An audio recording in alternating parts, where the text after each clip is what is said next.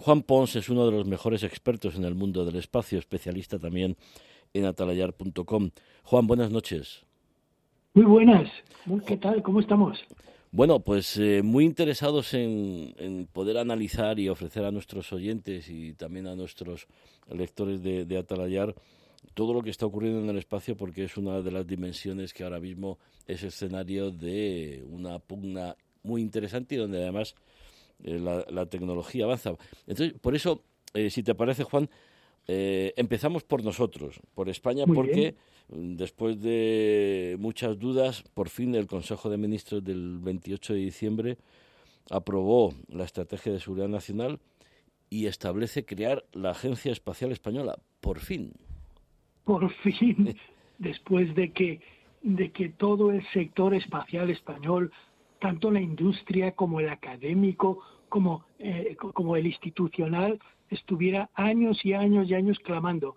Por fin, eh, un documento oficial, un real decreto, que es el que establece la estrategia de seguridad nacional, eh, en, uno de sus, en una de sus líneas de acción, dice taxativamente, y no emplea ningún verbo de estudiar o preparar, o, no, no, no, dice crear la Agencia Espacial Española para dirigir el esfuerzo en materia espacial, obvio, coordinar de forma eficiente los distintos organismos nacionales con responsabilidades en el sector espacial, que son nada menos que cinco ministerios, y unificar la colaboración y coordinación internacional, evidente, con lo cual más claro agua. Confiemos que en el año 2022 que acaba de que acaba de comenzar haya suficiente tiempo para que el grupo de trabajo interministerial que debe, que debe organizar y empezar a dar forma a esa Agencia Espacial Nacional, a esa Agencia Espacial Española, pues tenga suficiente tiempo para, para hacer la realidad. Así es. Teníamos un ministro astronauta, pero no teníamos una agencia espacial, porque, bueno, ¿qué se nos ha perdido a nosotros en, en el espacio, Juan? ¿Por qué es importante el espacio? Bueno, eh, en primer lugar, es importante el espacio porque gran cantidad de aplicaciones y de utilizaciones que día a día eh, eh, utilizamos, valga la redundancia, pues provienen del espacio. Las más evidentes son el, el GPS. No, solo para los conductores que en sus coches ya tienen, ya tienen un sistema de posicionamiento, sino también para el ciudadano que coge el autobús, que le dice el tiempo que le falta para que el autobús de la línea 27 de Madrid, por ejemplo, pues llegue a su parada. Esa es una de las aplicaciones más sencillas, pero hay muchas más, por ejemplo, pues recordar la de los pronósticos del tiempo, ¿no? Pero hay muchísimas más como son las comunicaciones o las emisiones por, por, por televisión. Nosotros vemos los partidos de Nadal que se desarrollan en Australia gracias a que hay unos satélites que en directo, con una demora de microsegundos, nos permiten bien, nos permiten ver su juego. Eso serían unas aplicaciones muy, muy elementales, pero hay muchas más.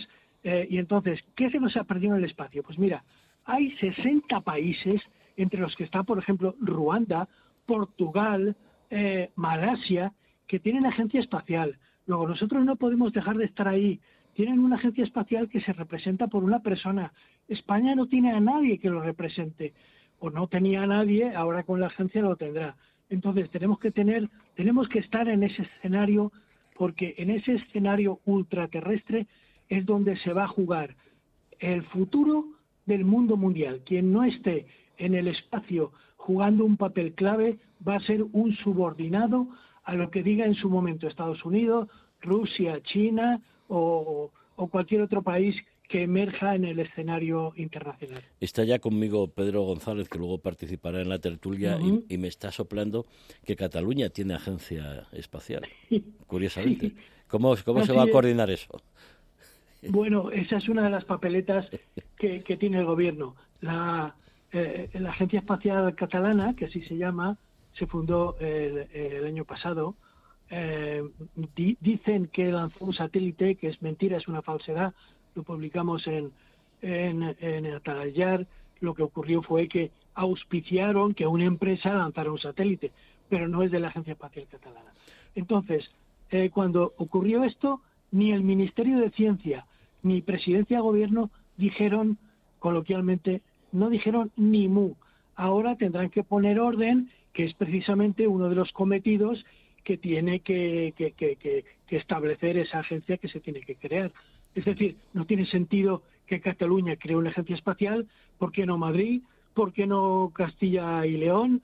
¿Por qué no Andalucía? Eh, no, es algo que, está fuera de todo, de todo sentido común. Pero mm, así son los eh, separatistas catalanes.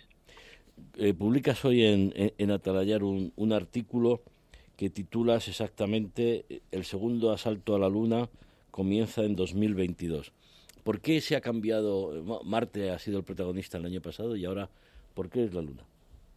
Bueno, mm, eh, sobre Marte se fija la atención del mundo científico y astronómico mundial cuando se sitúa muy cerca de la Tierra y eso ocurre cada seis, ocho años.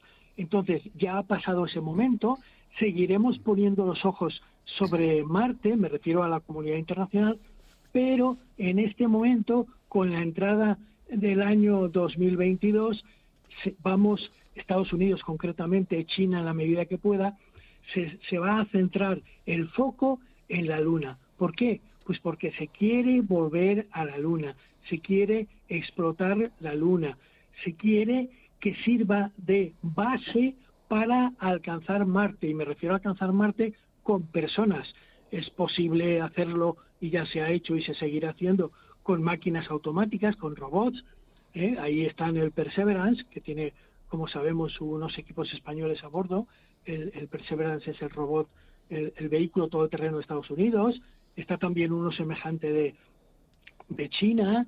India también quiere lanzar y tal. pero el foco está ahora en la Luna. La Luna que se ha abandonado hace medio siglo. Fíjate, en 1972 regresaron a la Tierra los tres astronautas del Apolo 17, que fue la última misión de la NASA, hace 50 años. O sea que ahora se quiere volver. ¿Por qué quiere volver Estados Unidos? Además de por otras razones. Porque si no vuelven ellos, lo harán los chinos. Y, el presidente Biden no está dispuesto a que los chinos le, usurpen la segunda reconquista o o la segunda conquista de Marte. Esa es la misión fundamental. Y en 2022 empiezan las pruebas del gran lanzador espacial más potente incluso que el Saturno V, que llevó a los astronautas americanos a la Luna, empezará en, torno a dentro de dos, tres meses.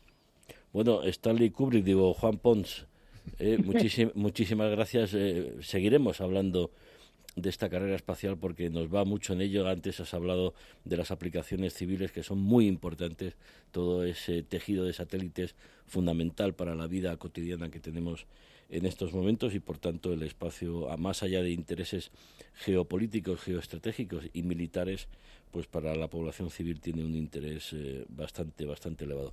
Juan Pons, nuestro especialista en el espacio, muchas gracias y muy buenas noches. Un saludo, gracias, y en el espacio tenemos que estar. Es importante que España esté ahí. Haremos un programa desde la Luna, sin duda. Cuando quieras. Un fuerte abrazo y saludos.